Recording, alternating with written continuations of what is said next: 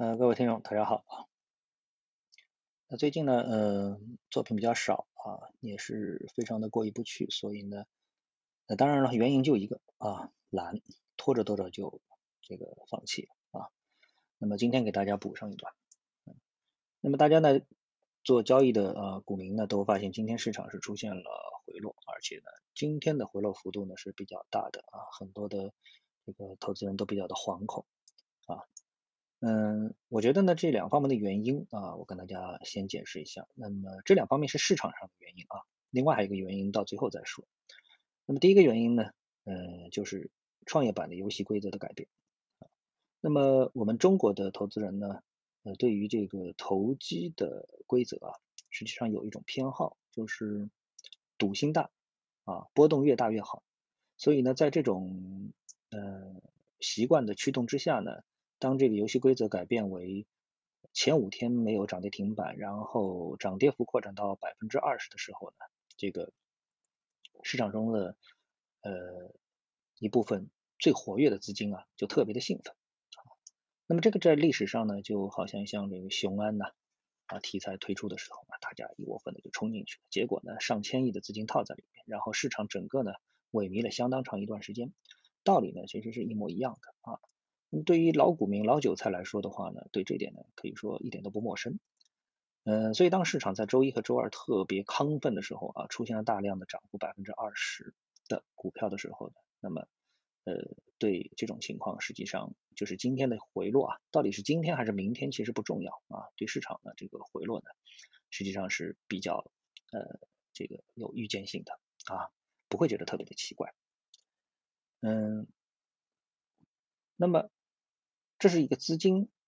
呃取舍的问题啊。当一部分资金跑到创业板当中去之后呢，那么其他的像沪深三零零啊、主板啊，那就会缺血啊。那么自然呢，他们也跟不上这个创业板的步伐，最后呢啊，这个就就也把他们给拖下来了啊。这个我想大家都能理解啊。那么这是资金方面的问题。那么其次的一个问题呢，就是关于估值啊。那么任何的这个上市公司的股票，其实我们大家都知道，在相对一段时间当中，都是会有一个合理估值啊。那么对于我们的创业板也而言啊，也是科创板而言呢，那么这个估值呢，始终呢总体上是偏高的啊。偏高的主要原因呃，其实也很简单，就是因为我们的股票市场啊，它的流动性特别充裕啊，这个是海外很多市场不能比的啊。也就是说，我们钱特别多，而且特别喜欢交易。啊，这就是一种流动性溢出所造成的股价的这个高企啊，那么这是我们市场的特色啊。那么要把时间放到一个比较长的跨度当中，才会啊这个让它回归正常。但是呢，我们过去啊，我们知道这个我们的市场呢，它为什么没有推出啊这种交易规则的修改啊，包括像退市制度啊，呃这个等等啊，那么就是怕这个市场啊。跌下去啊，跌下去呢，这个妨碍融资啊，那么所以呢，这一次呢，我想呢，就是整个管理层呢想明白了啊，我们呢应该让更多的上市公司来分享到这个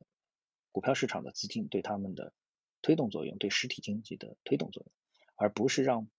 少数的上市公司维持高的发行价、高的股价啊，让少数公司富得流油。应该让更多的公司呢雨露均沾啊，所以在这种情况下面呢，我们连续的修改游戏规则，特别其中有一条什么呢？就是允许战略投资者啊在第一天就可以融券，也就是把这个股票啊这个融出去啊融出去。那么呃这样的话呢，那市场呢里面的这个就能借到这个钱。当然了，呃他们拿到这个钱之后。啊，或者说他们拿到这个券之后啊，到底是呃简单的、正常的、合法的融券，还是说相关联方啊这个直接帮助这个呃我们说战略投资人提早解放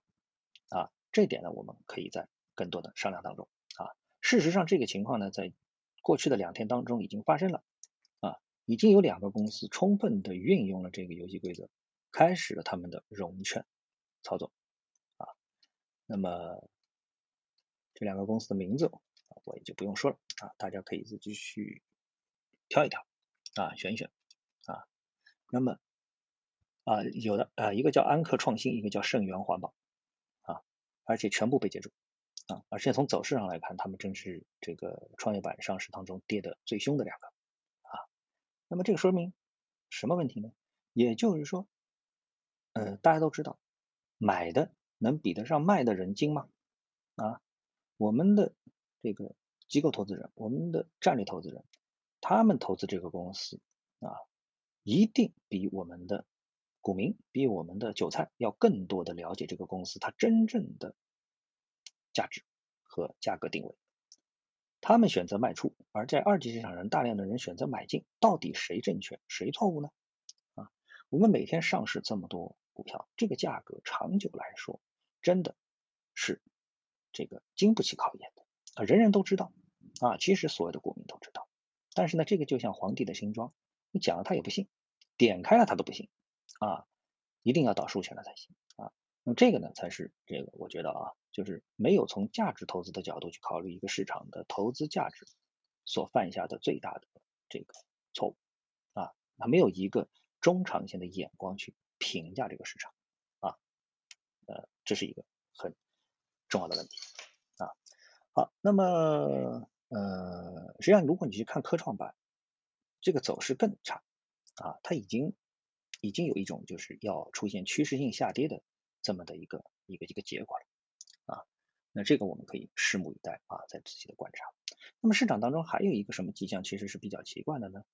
呃，我不知道大家关注不关注啊，像那个胡锡进的微博。如果你看了八月二十五日的胡锡进的微博的话呢，那你就会发现啊，胡锡进啊，他居然说这个话，他说中国人很恨美国吗？老胡常被看成是对美的强硬派，但是我反正不恨。也就是说，胡锡进说他不恨美国人啊，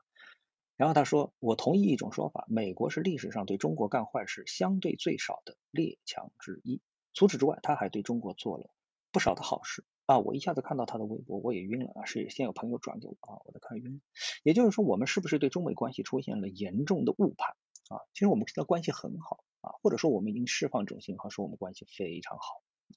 由此呢，我们也能解释为什么啊，像我们这种呃危机概念股啊，啊像农业啊，像这个军工啊，这一个多星期走的特别的差啊，因为我们的危机在减弱嘛，所以他们走的就特别差。好，那么今天呢，我也就不跟大家再过多的这个细致分析啊。当然，我想要说的，并不是说我们现在市场就开始要走坏，恰恰我对目前市场的一个判断是，整体是一个盘整的结构啊。目前市场是一个盘整的结构，它并不是一个就是开始走坏的结构，这是一个原则。但是对于部分高估的啊，这个价格价值绝对高估的板块和个股，我一直都是持。反对态度的，那么我也提醒我们的投资人，从长远的啊这个角度来说，你如果具备短线投机的能力，当然是没有问题的。如果你认为自己还不太具备这样的能力，那么从长远的眼光来看，更应该用一种价值投资的眼光去审视我们的市场以及股价。啊，好，谢谢大家，我们下次节目时间再见。